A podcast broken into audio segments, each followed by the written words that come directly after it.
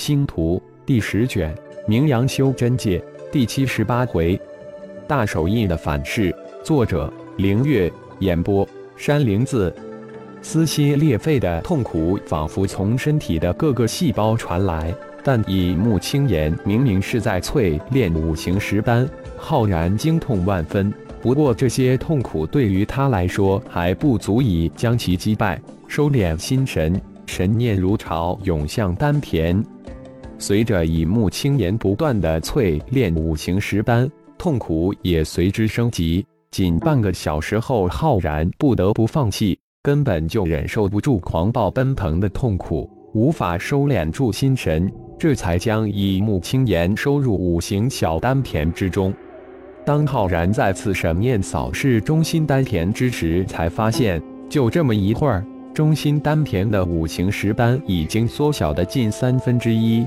不仅感觉更加的强大，而且似乎有种灵动的异样，真是不枉忍受了刚才的痛苦。再一次静静盘坐，体悟了刚才一幕青岩炼丹的感悟，浩然这才转入虚空秘典的修炼之中。虚空秘典之中的三大秘术包括了攻、防、遁。浩然得到了攻击秘术的虚空大手印，遁走秘术的虚空挪移。现在修炼的就是虚空大手印。宇宙之中最为神奥的是时间与空间，最为神妙的是生命。虚空秘典是关于神奥空间的一种秘术，入门难，修炼有成更难。九幽杀手的天字抛的字抛魁首得到秘术几百年甚至上千年，也只是稍窥一境。浩然有种预感。虚空秘典将成为他最为强大的手段，因此浩然将时间都用在了修炼虚空秘典之上。这与他本身就具有瞬移神通有着莫大的关系。瞬移神通为他修炼虚空秘典打开了一扇门，因此他能很轻易地踏入虚空秘典之门。就在浩然进入修炼之时。那神奥的银色瞬移符文从魂婴头顶飘了出来，魂婴的一双小手又自动的打出无比神奥的手印，符文在手印之中慢慢慢的发生着无法看得见的变化。浩然的身前，一个幽冥一般的手掌凭空而生，一股肉眼不可见的虚空之力从手掌之中投射到浩然的身体之中。这些虚空之力绝大部分消失在大脑之中一个神秘之处，而极为细小的一部分被浩然手掌的一个神秘点以及手臂之处生命之树的灵兽树形空间吸走。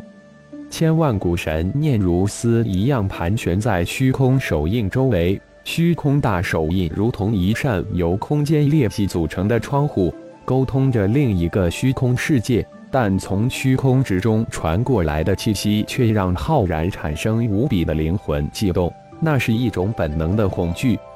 浩然有种感觉，自己的的神念只要一进入，就无法收回。虚空之力由慢变快，由少增多的从虚空大手印中喷涌而出。大手印在浩然修炼半个小时后，就猛增大到二三米。一下子变得如同一头择人而噬的凶兽，散发出无比恐怖的气息。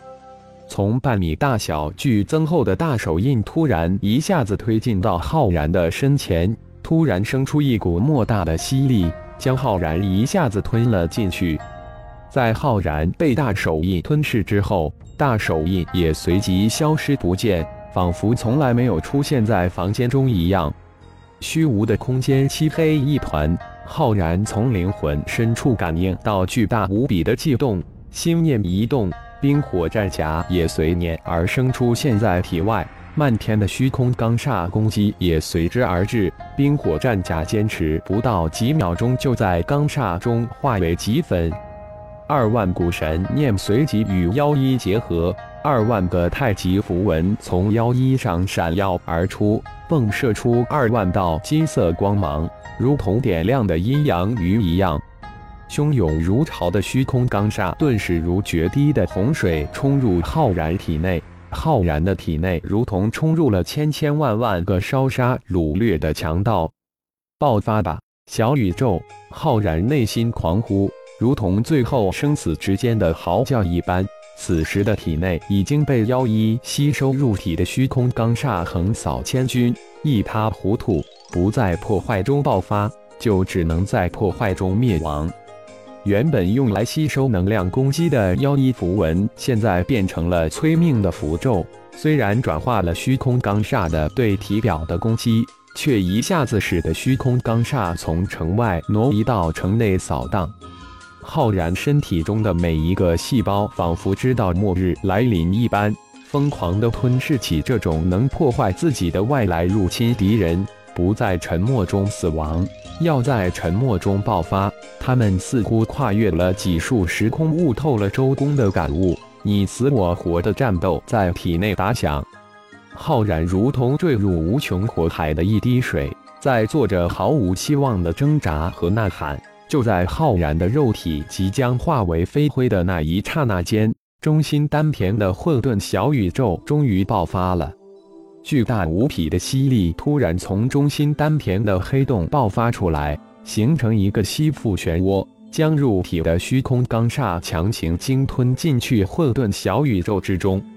浩然的肉体细胞这下从即将爆炸的状态之下逐渐恢复过来，身体开始快速的从残局中恢复，分出一部分的生面。浩然这才发现，原本处于五行小丹田中的一目青岩。不知什么时间，自动的跑到中心丹田之中，并将五行石丹包裹保护起来。否则，只怕这颗很快就突破到金丹之境的石丹，已经在虚空罡煞之中化为灵气。这个不可控的混沌小宇宙又救了自己的一命。这已经是在在第四个极端的环境下爆发了。第一次是在超重力环境下，小宇宙爆发了不知多少次。自己的的肉体产生了第一次质的飞跃，从而小宇宙也产生了第一个领域超重力域，接着是产生了一个超磁域以及一个神火域，这些都是通过中子星大阵中那个神秘的声音知道的。撕裂的痛苦慢慢的消失，身体也在快速的恢复之中。